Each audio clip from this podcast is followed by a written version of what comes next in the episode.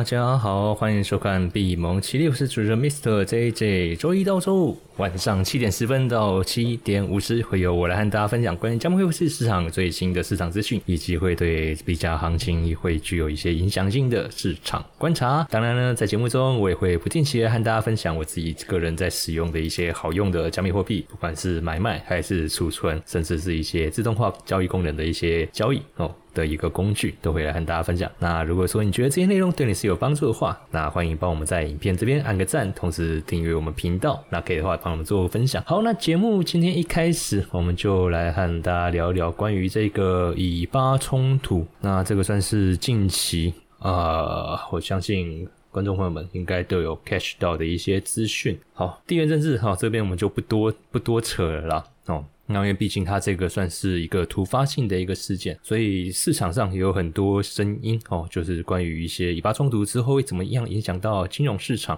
哦，发表哦各种看法。那在加密货币市场哦，这种地缘政治的一个影响跟冲击哦，究竟会有什么样的一个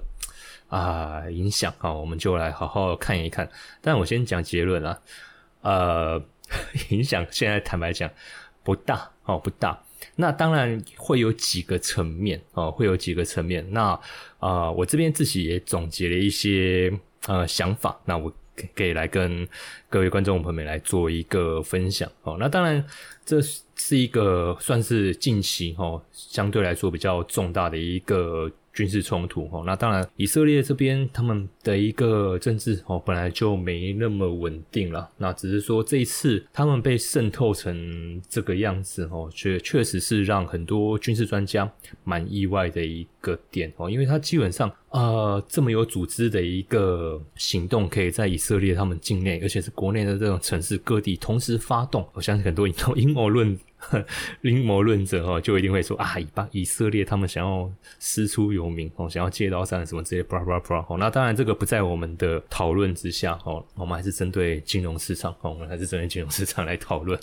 OK，所以在整个事情爆发的当下哦，嗯，金融市场确实有一些波动哦，但当然因为它这个是发生在周末了。哦，其实我们以前做交易最怕的就是呃周末哦，尤其是那种市场行情不连续的那种的那种市，就是那种呃交易不连续的那种市场，不管是呃黄金、美元、股市哦、债券这些。基本上应该说，传统金融，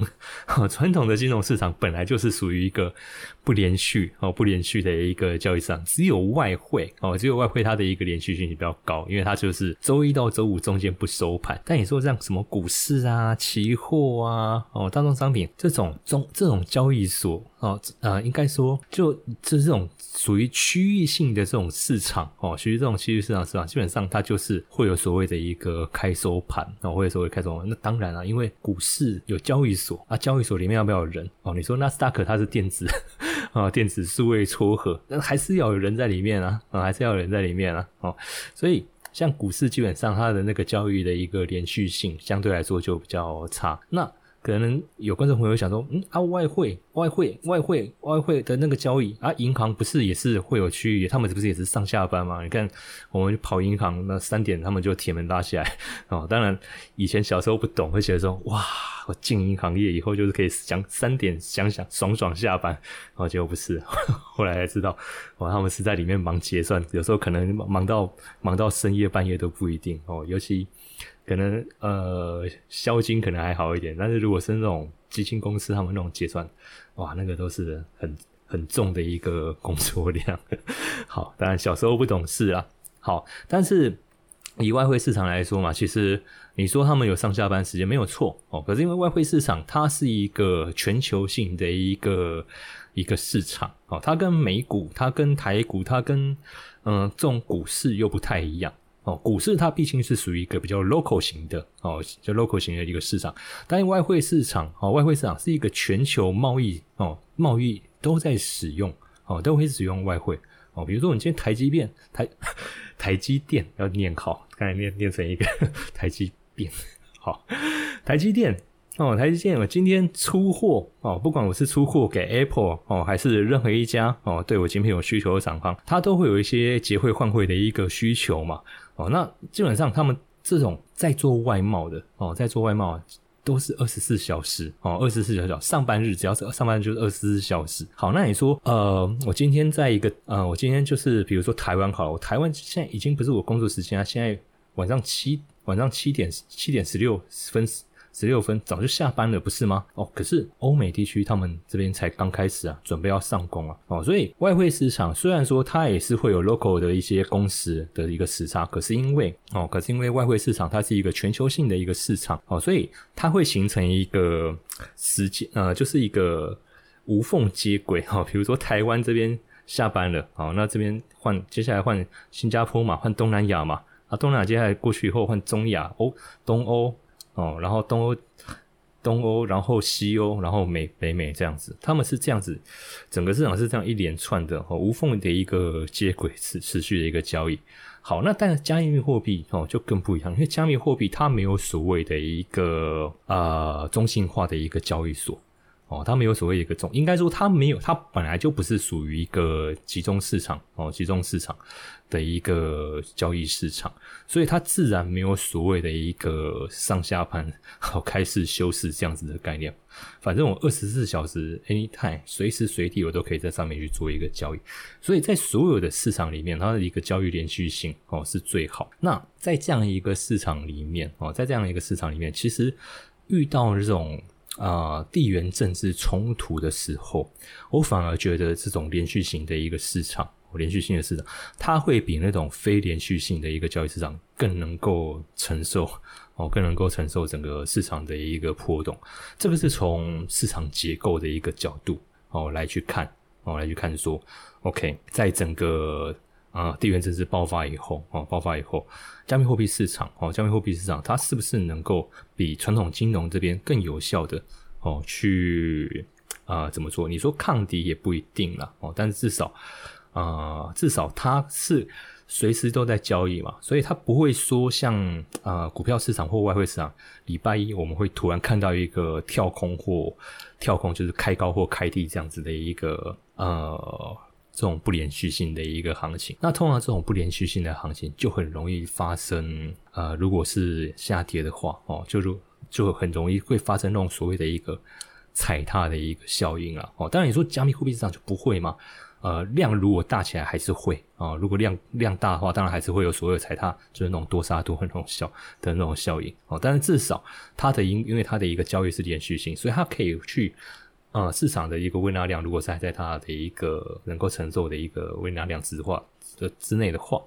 至少它不会出现那种突然那种暴涨暴跌的一个走势啦。OK，这是从市场结构哦，这是从市场结构。那从整个市场环境的一个基本面来讨论的话，其实就加密货币市场来说，然后之前应该也是上礼拜某一集吧。好，这个有时候可能要稍微记一下，我是哪一集讲过那句话。我跟大家聊过，就是整个加密货币市场，包含比特币、以太币这些主流币，它的一个基期来说，哦，就是它那个价格位阶，相较于股市来说，其实是低低，是相对低很多的哦，是相对低很多。所以哦，所以即便今天哦，今天出现一个比较恐慌的一个情况了，哦，一个事件好了。呃，比特币或以太币，它们在进一步下跌的一个空间哦是有限哦是有限。你看现在纳斯达克、S M P 五百哦，他们现在的一个水准哦，它的一个位阶，光从纳斯达克来看好了哦，我们光就纳斯达克的一个线图表现。表现来看一下，纳斯达克，你会发现光从线图来看啊，哦，我就光就技术线的线图来看，纳斯达克那个往下跌的空间有没有？我就觉得会比 Bitcoin 要来的多很多，因为各位知道吗？现在纳斯达克在一七一万五嘛，哦，一万五，哦，那你说短期好了，这边一万四一万四千，我跟但我跟各位讲，这个在形态结构上，这个叫头部。哎，这个叫头部，所以如果跌破一万四千五，我我靠，哇塞！我跟各位讲，这个后面它还有的跌啊！哦，当然是前提真的影响性有那么重，可以跌破这个头部的一个形态颈线，那后面修正的空间就大了。那当然，你说比特币，比特币，比特币它的一个形态结构，哦，它的一个形态结构，我们公平一点，我们就只抓相同的一个时间区间，我们抓抓二零二三，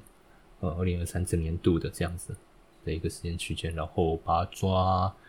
周线，这样我们可能会比较好去看。哦，好，以二零二三年这样子，哦，这个 Bitcoin 它的一个结构来说啦，你说它是你说它是头部吗？我觉得我倒觉得它这个是。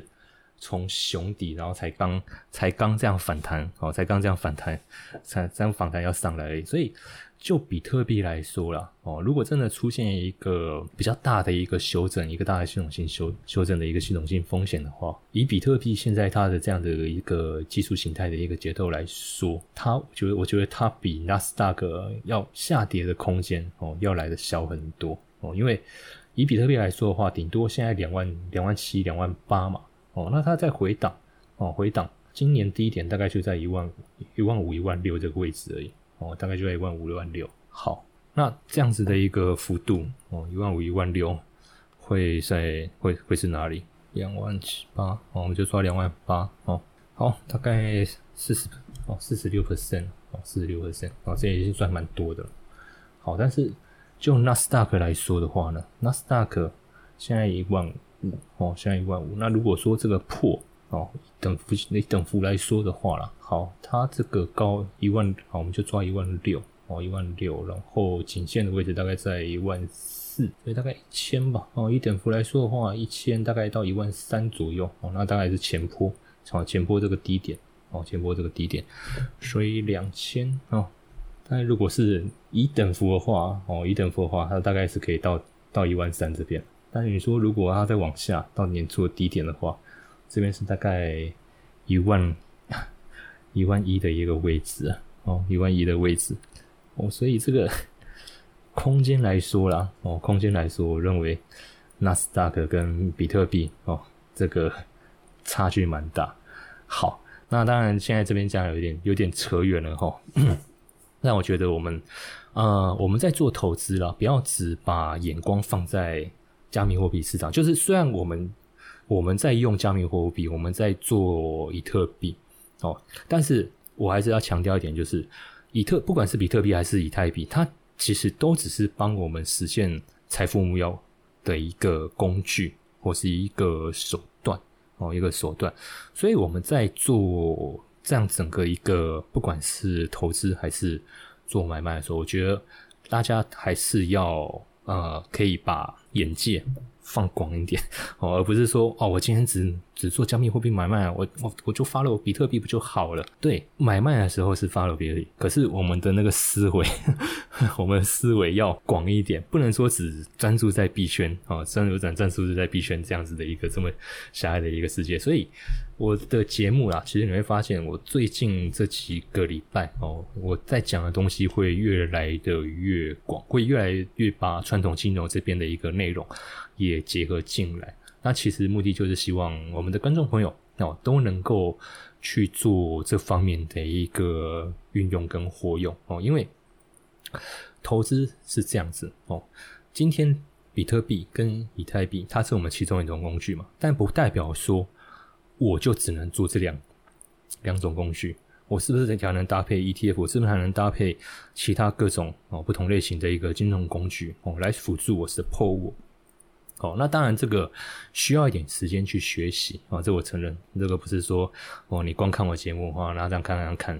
你就可以办办得到这件事情。它确实需要一点时间去学习跟累积。但是我希望，呃，至少哦，大家能够呃，都能够有这样子的一个观念哦，能够有这样子的一个观念。好，那我们接着继续回到加密货币市场。OK，那呃，当然了，以这个是 Block。Temple 他们在十月十号哦，就是周二哦，台湾国庆日哦，台这边的一个新闻稿哦。那当天的话哦，当天的话，整个加密货币市场多头哦，多头是被清算超过一亿美元了，因为这个是从那个 Coin Glass 他们的一个毕热图资料哦所抓到的哦。那这个就是在当天。哦，当天他们所学习到的资料，那绿色这个也带各位看一下，绿色这一个就是表示它这个是多头部位，啊，表示它这个是看看涨的这种多头部位，然后里面的一个的那个部位的那个 资金量体哦，有这么多哦，那光是以太哦，光是以太以太这边就好。大概就三千多万哦，以太币就三千多万，然后比特币，比特币这边就有一千，也有一千九百多万哦，一千一千，光是这两个主流币哦，光是主流币就有这么多的一个多头部位哦，被被被被杀到哦，被杀到，OK，好，那当然，呃，我们看到它的一个。如果就从这样子的一个资讯来看，我会觉得哇，好像很严重，完了完了完了，加密货币市场是不是要挂了，是不是要崩了？好，但是实际上啊，你们再回去看一下那个行情有没有，你会发现，哎，好像好像也还好，好像也还好，对不对？这个是比特币的日线图。那在事情发生的当下啊，大概。我们就抓哦，好，我们也不要说什么事情发生当下，我们就说从从事情发生到现在，这个比特币对比特币的影响大概都有多多多多大的一个程度？OK，那个如果是你在 Parks 收听的听众朋友，你可能会有点错，我现在在干嘛？我我在开那个画面的注记工工具，哦，好，就从这个三手流话太大了哈，从九号哦到十一号最我们节目录制最最新。这三天连续下跌嘛，哦，Bitcoin 连续下跌，好，第一天跌一点一七，第二天跌零点七二，第三天跌零点五六，所以这个总共三天加起来啊，啊，总共三天加起来这样才多少？一点一七，然后加零点七二，就大概一点八嘛，好，一点八再加零点五，好，一点八加零点五，大概就二点三，不到三 percent，好，不到三 percent，好，不到三 percent，所以。所以影响有很大嘛？其实还好啦，哦，其实还好。如果就整个市场的一个行情来说，其实还好哦。当然，对于呃已实现亏损的投资人来说，哦，那当然可能不是还好，因为他们有可能是有开杠杆哦，可能是有开杠杆。那但是呢，从就整个一个行情来说，其实这整件事情哦，整件事情目前来说，对于加密货币市场它的一个影响性哦，还没有那么大哦，还没有那么大。OK，好，所以这个是从。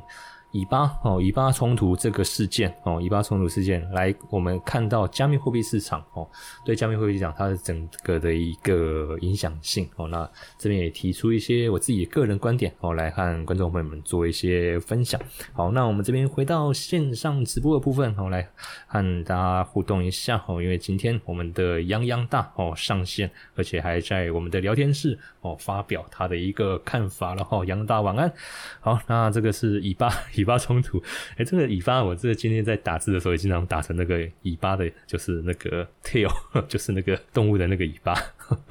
哦，就是那个注音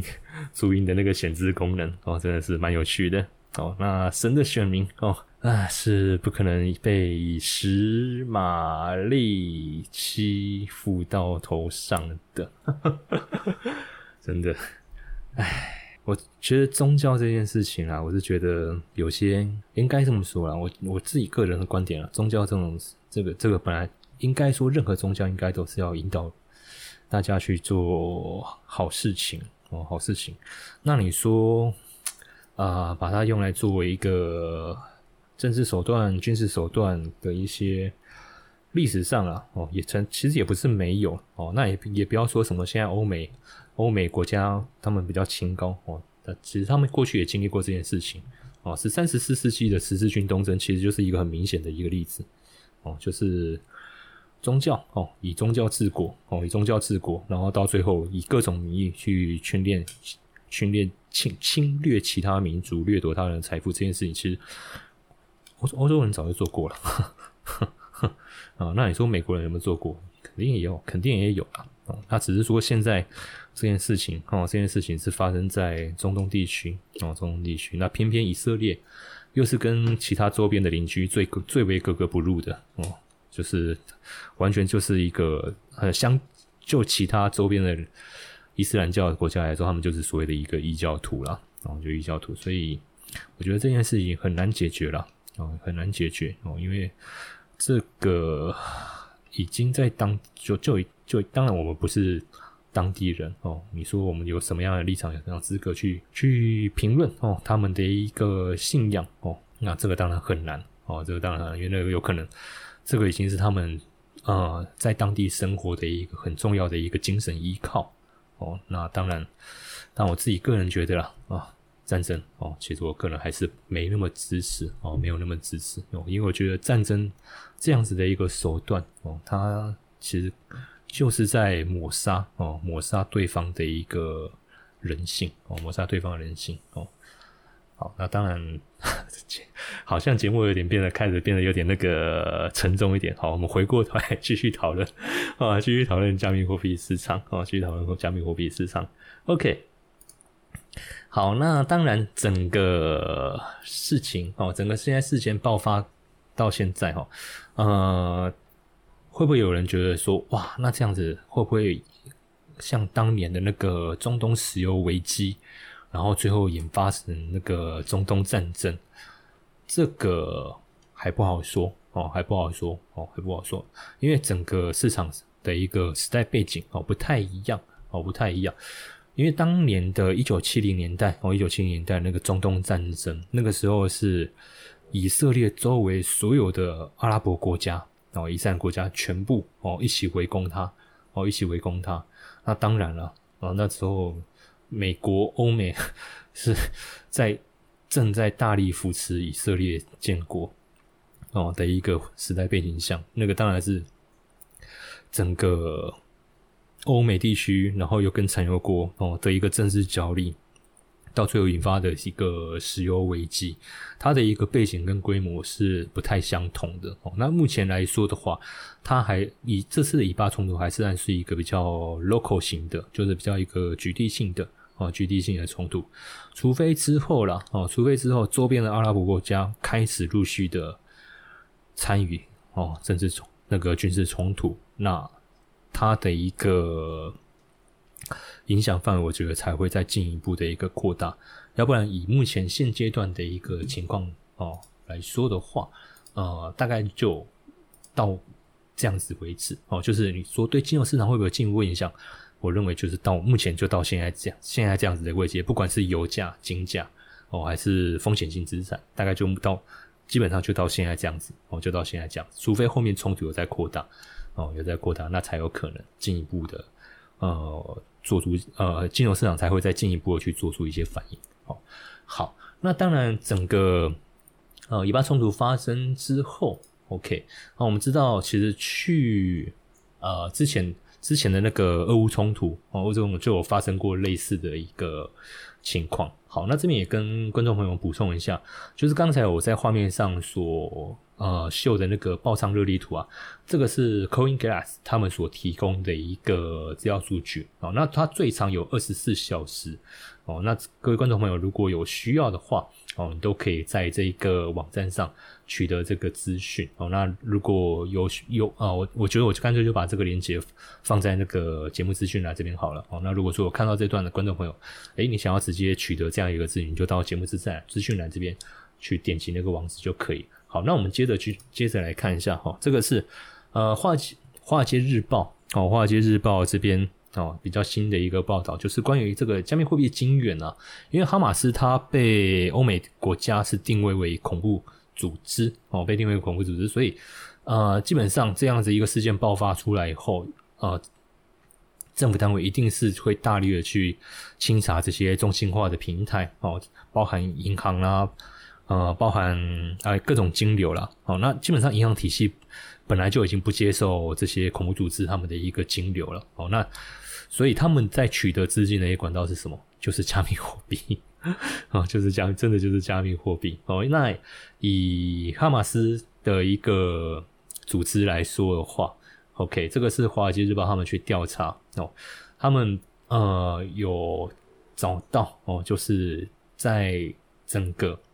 二零二一年八月到六今年六月期间，呃，巴勒斯坦伊斯兰圣战组织相关的这些加密钱包哦，已经收到高达九千三百万美元的这个加密货币哦，所以你说他们资金哦，资金源怎么来？其实就是透过这个哦资金哦这样子的一个管道。哦，然后在另外一个 BitOK 这边研究有指出，就是关于哈马斯他们的一个加密货币钱包，也在同一个时间哦，就是同一个时期，就是二零二一年八月到今年六二零二三年六月，这段时间哦，也取得了四千一百万美元，也就是说，在这些加密货币钱包里面有将近一半哦，都是哈马斯的一个电子钱包。哦，OK，好，那因为这三个经营组织基本上已经是被美国封杀了嘛，所以他们不可能进到那个欧美这边的一个银行体系，所以他们资金的一个渠道就是透过加密货币啊，所以以巴冲突这样爆发之后。像以特以色列他们也就直接哦联络这些中心化交易所，但你说那种非中心化的平台很难了哦。那所以币安基本基本上就是配合直接冻结哈马斯相关的这些账户钱包哦。那他们币安的发言人啊哦也有表示哦，因为冻结账户，因为大家都知道嘛，加密货币你去中心化，那你怎么可以对特定人啊去？冻结他们的特定账户，那他们的解释是说，哈马斯是目前联合国定义的恐怖组织哈，任何国际组织，包括银行、交易平台，在收到询问冻结的时候都要配合哦，所以他们表，所以其实讲坦白讲，他们就是说，我们也是呃被动式的一个配合，我们其实并没有主动的去做去做封锁哦，那任何交易平台都没有办法拒绝这样子的一个执法请求哦，那巴勒斯坦。有执法政府，那哈马斯是他们当地的一个武装部队哦，虐杀平民那才是问题哦之类的。那哈马斯不等于巴勒斯坦，OK，他也这边表明他的一个政治立场哦，所以他们觉得冻伊安冻结哈马斯的那个电子钱包不是在针对巴勒斯坦，OK，好，所以这个就是中心化平台哦，我觉得他们现在两难的地方，而且以币安的一个立场，我觉得他们更加。谨慎的原因是因为他们现在在各国哦都面临到监管上面的一个放大镜监视哦，所以我想他们在处理这些事情的时候，他们态度肯定会是比较倾向于配合政府哦，尤其是尤其是像这样子的一个军事冲突了，然后又被定位一个恐怖组织的一个抗的话哦，我想他们基本上呃去做这件事情，大概呃其他用户了相对来说。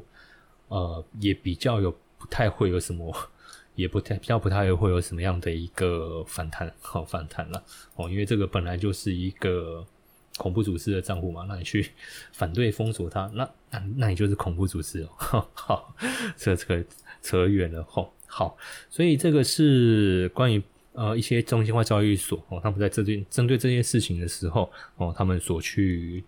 呃，进行的一个处理态度。好，那接下来这一段哦，我想要和大家再进一步聊一聊，就是关于比特币哦，它的一个数位黄金的避险地位消失了吗？哦，因为比特币它不是被定位为所谓的数位黄金吗？哦，应该跟黄金会有相等相等的一个避险功能啊。可是在这一次的一个呃。军事冲突爆发以来，哦，黄金是有上涨，大概涨了一点多 percent，哦，但是比特币我们可以看到它就是一面倒的，完全走跌嘛，哦，所以我想要来和大家分享的就是关于比特币跟黄金，哦，它有哪些类似的特性？为什么它会被市场定位为所谓的一个数位黄金？但是你说被市场定位为数位黄金，这个是目前啊部分人的一个观点，它其实还不是一个市全市场的共识。哦，因为如果是全市场的共识的话，照理说比特币跟黄金它的一个相关系数要能够超过零点八哦，但是就现实来说来看的话，其实还没有。好，但我们先从比特币跟黄金它有哪些特性？为什么会有人认为比特币应该跟黄金一样哦，是具有所谓的一个保值的一个功能？好，首先先先就黄金它的一个。呃，稀有性应该说，我们就针对三个同质的一个特性哦来去讨论哦来去讨论。第一个就是关于数量的问题哦，黄金稀有嘛，我们知道黄金它的一个总量就是固定的哦，因为一颗地球里面的黄金就是那么就是那么多 哦，你不会说哦，你不会说哎，大概放个几年之后，哎，地球里面的黄金又又增加，又的那个蕴藏量又增加了哦，有也是因为过去没有被。侦测到哦，或是无法开采，那现在技术能力够了，可以被开采。但是就总量来说，哦，就总量来说，基本上它是固定的哦，除非啦，哦，除非啦，出现天文级的那种呃物理性改变啊，不然我认为黄金在地球上的一个存量，它是不会有什么变动啊。它就算真的发生那种天文级的那种物理变化，好了，啊，那个也不是我们人类可以 触及的领域了。因为所谓的天文级的那种物理变化，那个都是上千万年的事情了。上千万年，就那个我们都是变成变那个都我们都是变成那种恐龙以后的那种程的那种程的那种程度程度了。哦，好，好，那所以就总量来说，黄金哦跟比特币，它同样具有一个总量固定哦，它有一个总量固定的一个特色哦，因为比特币它总量就是两千一百万颗。哦，两千百万颗哦，而且坦白讲，其实实际上哦，你能够找得到的哦，真的能够在市场流通的，坦白讲也不足两千一百万颗了，因为包含失踪的、忘记忘记电子钱包的那个助记词的，还有那个丢在被妈妈丢到热车场里面挖不回来的，呃，前一阵子上个月吧，我在那个看到一篇报道，之前那个英国英国的一个。男子哦，他的那个电子钱包哦，里面价值上亿美元的那个比特币哦，然后就是被他丢到 热车桶里面哦，忘他，因为他完全忘记这件事情哦，然后他就在整理房子、打扫，就就整个一起丢到了热车桶哦，然后等到想起来的时候来不及了，已经在热车场哦，已经在热车场哦，然后这个是十年前的事情哦，那过去十年他一直在跟他们的市政府哦去呃谈判，希望能够开挖热车桶。开挖乐色场去把他那个 把他那个点冷钱包就 USB 哦再找出来哦，但是基本上怎么怎么可能为了你这个乐，怎么可能为了你个人哦，然后去劳师动众，然后去做这件事情哦，所以现在他要跟那个他们市政府打 打官司，就是就为了挖乐色场这件事情哦。好了，那当然就以目前的总量来说啊。比特币应该能够在市场上流通的，应该不到两千一百万颗了哦，应该不到两千，大概只剩下一千多万颗哦。好，所以这个是第一个，它跟黄金有类似特性的点。好，那在第二个就是黄金它可以切割啊，我不知道各位呃对于呃金融史哦金就金融历史啊 了不了解哦，因为以前在商品货币时代哦，以前在商品货币的时代，其实大家知道为什么？我们那个钱币要做成圆的，啊，圆的旁边还要弄那些 kika kika kika 嘛，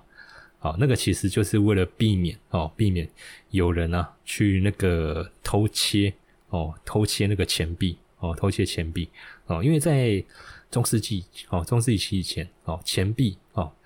呃，是使用贵金属哦，有些是金币啊，有些是银币哦，不像我们现在用的是那种镍啊、铜啊这种。贱金属 哦，就是那种比较不值钱的金属。那以前那种贱贵金属啊，然后那加上以前那个铸造的那个技术还没那么好哦，所以变成说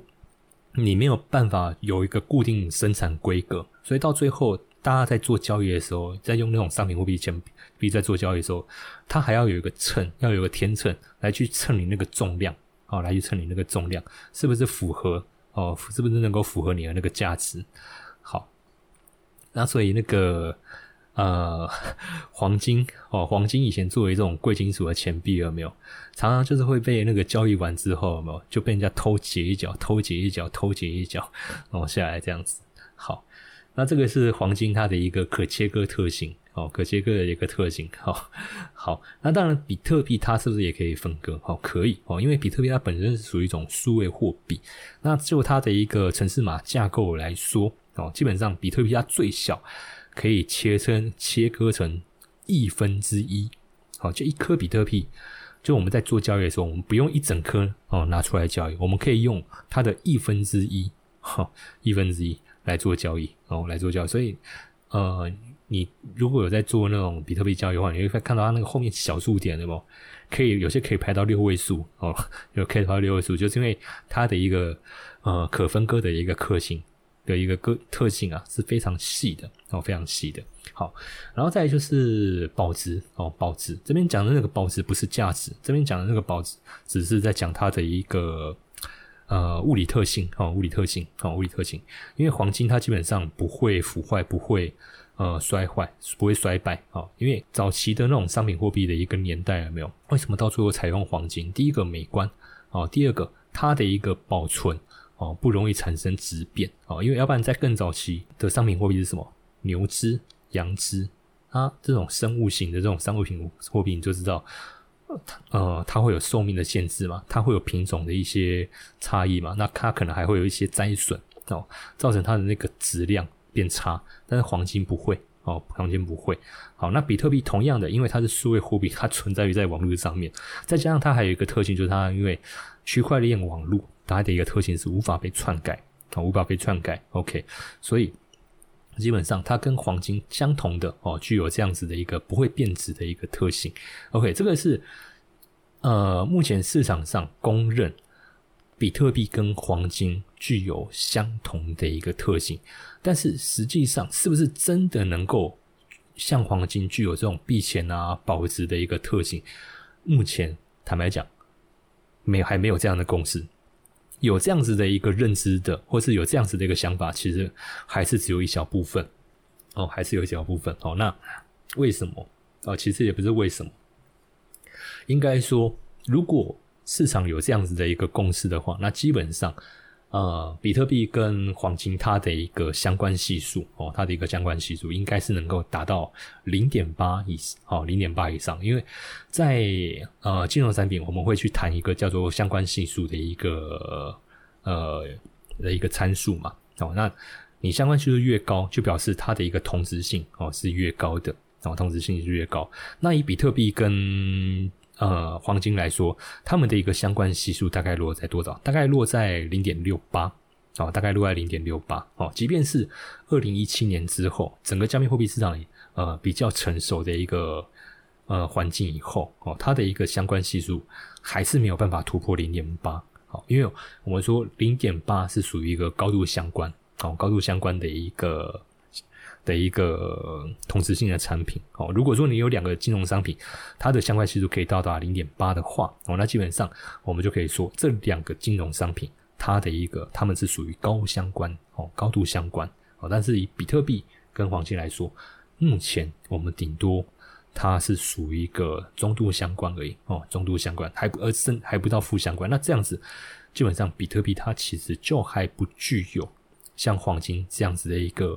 避险保值的一个功能。哦，那当然，其实从事实来说，好，J J，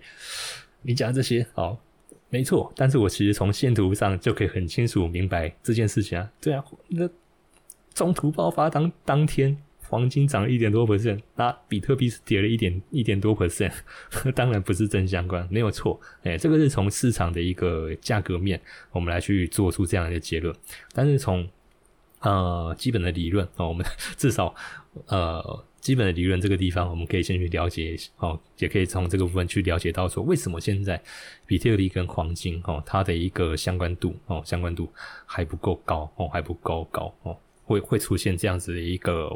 呃，没有相同的一个走势哦。那两个点啊，哦，两个点啊，哦，应该说其实最终归咎就是一个点，就是市场共识还没有达成哦，还没有达成哦，还没有达成。OK，好，所以这个是今天哦这段节目我想要和大家分享的一个内容哦，就是关于啊整个以巴冲突哈，当然就个人立场来说哦，冲突越少越好了哦，冲突越少越好哦，因为这个毕竟都是人命了哦，这些运动那当然呃后面会怎么样继续变化哦，那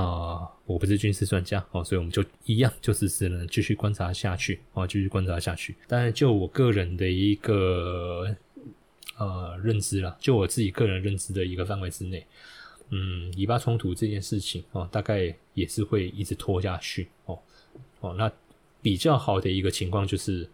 不扩大啊，不扩大，那周围的这些产油国它就是一个维持一个观望状态哦，那可能就是维持像之前那样子哦，大家以色列跟哈马斯这边互射火箭弹这样子一个比较区域型的小冲突这样子，好，然后后面之后我们就是再继续观持续观。观察哦，他们的一个变进展变化。好，那以上就是我们今天节目内容哦，想要带给大家的一个讯息哦。那如果喜欢我们的一个节目内容的话，欢迎大家帮我们按这个赞，同时订阅我们频道。那如果说